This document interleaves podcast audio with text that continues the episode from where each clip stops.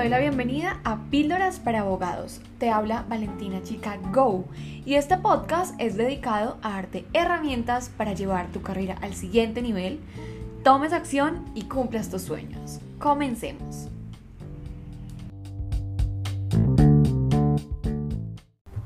Hoy en un nuevo capítulo de lectura y reflexión estamos con el libro La psicología del dinero de Morgan Housel y de verdad el capítulo 7 es el capítulo que más me ha impactado de este libro, es denominado Libertad. Controlar tu tiempo es el mayor dividendo que reporta el dinero. Dice, el nivel supremo de riqueza es la posibilidad de levantarte por la mañana y decir, hoy puedo hacer lo que me dé la gana. La gente quiere ser más rica para ser más feliz. La felicidad es un asunto complicado porque supone algo distinto para cada uno. Pero si hay un denominador común en la felicidad, un factor universal de la alegría es que la gente quiere controlar su vida.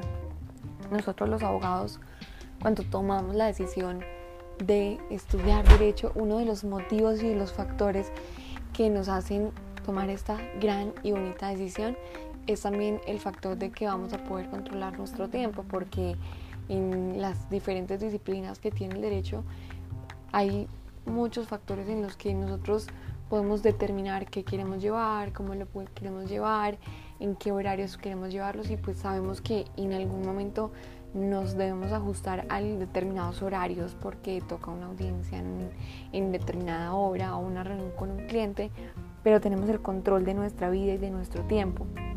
Y esto es lo que más feliz nos hace.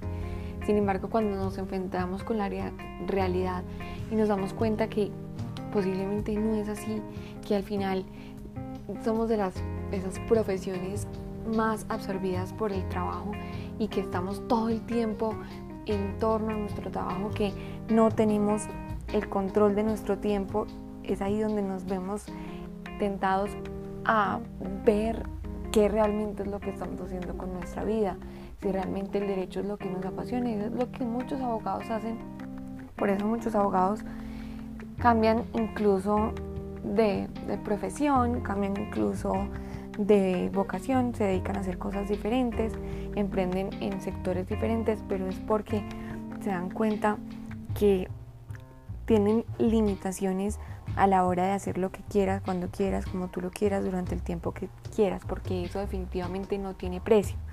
Pero si nosotros empezamos a interiorizar realmente quiero ser independiente, en qué área me quiero enfocar, con qué clientes quiero trabajar y dejar de estar dispuestos todo el tiempo para lo que el ambiente y el entorno nos traiga y al final cuando nosotros recibimos un cliente es porque así lo queremos, hemos decidido trabajar con ese cliente, lo hemos atraído nosotros y no simplemente llega por un voz a voz.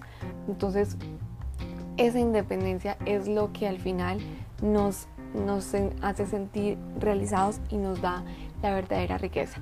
Dejarnos de salir del modo tradicional de los abogados donde vemos tanto en las películas como en libros que los abogados son abogados muy exitosos y que tienen eh, un, un concepto de éxito en cuanto muchos lujos para sus familias, muchos lujos para su entorno, y que pueden llegar a una casa pero llegan solitarios, llegan con mucho trabajo, llegan cansados. Entonces, al final, ¿qué es el éxito? ¿Realmente estamos teniendo éxito? Entonces, cuando nosotros reflexionamos, identificamos y en mi punto personal el éxito lo traduzco en equilibrio. Siempre he estado en la búsqueda de cuál es el significado del éxito y me encanta preguntar, quiero hoy preguntarte para ti qué significa éxito tú te sientes una persona exitosa, tú sientes que hoy eres exitoso en lo que haces, entonces vengo a mi concepto del éxito y el éxito es tener equilibrio en todas las áreas de nuestra vida. Nosotros tenemos un entorno en, en nuestra vida que tiene que ver con el trabajo, las finanzas, la familia, la pareja, la vida personal, la espiritualidad, también las obras de caridad, la recreación. Entonces, eh, aquí he enlistado ocho áreas de la vida. En algunos aspectos hay nueve, diez. Tú debes identificar cuáles son las áreas principales de tu vida identificando cuáles son las áreas principales de tu vida, vas a enlistar cómo, cómo te estás sintiendo exitoso en cada una de las áreas. Como digo, en mi concepto, si yo tengo equilibrio en todas las áreas de mi vida, me siento exitosa. Y actualmente me siento exitosa porque gracias a Dios soy exitosa en todas las áreas de mi vida. Que hay escaleras de éxito, claro. El éxito al final no, no es un resultado, el éxito es parte del proceso, porque siempre van a haber personas más y menos exitosas que uno en un nivel. Van a haber personas más ricas y más pobres, van a haber personas que tienen más trabajo y menos trabajo, hay personas que tienen eh, bonita familia y tienen familia con muchos retos. Hay personas que son más saludables, hay personas que tienen limitaciones de salud. Entonces siempre hay más y menos, por eso nosotros no nos podemos comparar con el entorno, sino hacer una comparación propia.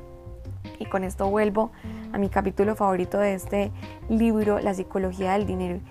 Y que este capítulo definitivamente me deja eh, eh, que la libertad y la gran riqueza es poder hacer lo que nosotros queramos, cuando queramos, donde queramos, con las personas que queremos, porque en otra parte del libro dice, hemos empleado nuestra mayor riqueza para comprar mejores cosas y más grandes, pero al mismo tiempo hemos perdido el control sobre nuestro tiempo.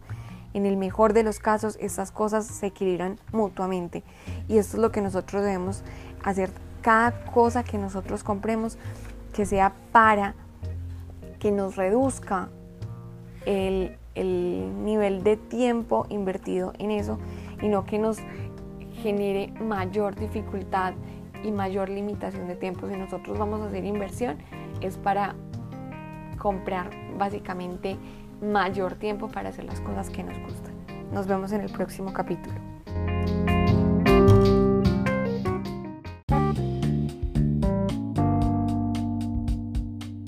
Has recibido una píldora y si lo aplicas serás un abogado diferente y cumplirás tus sueños.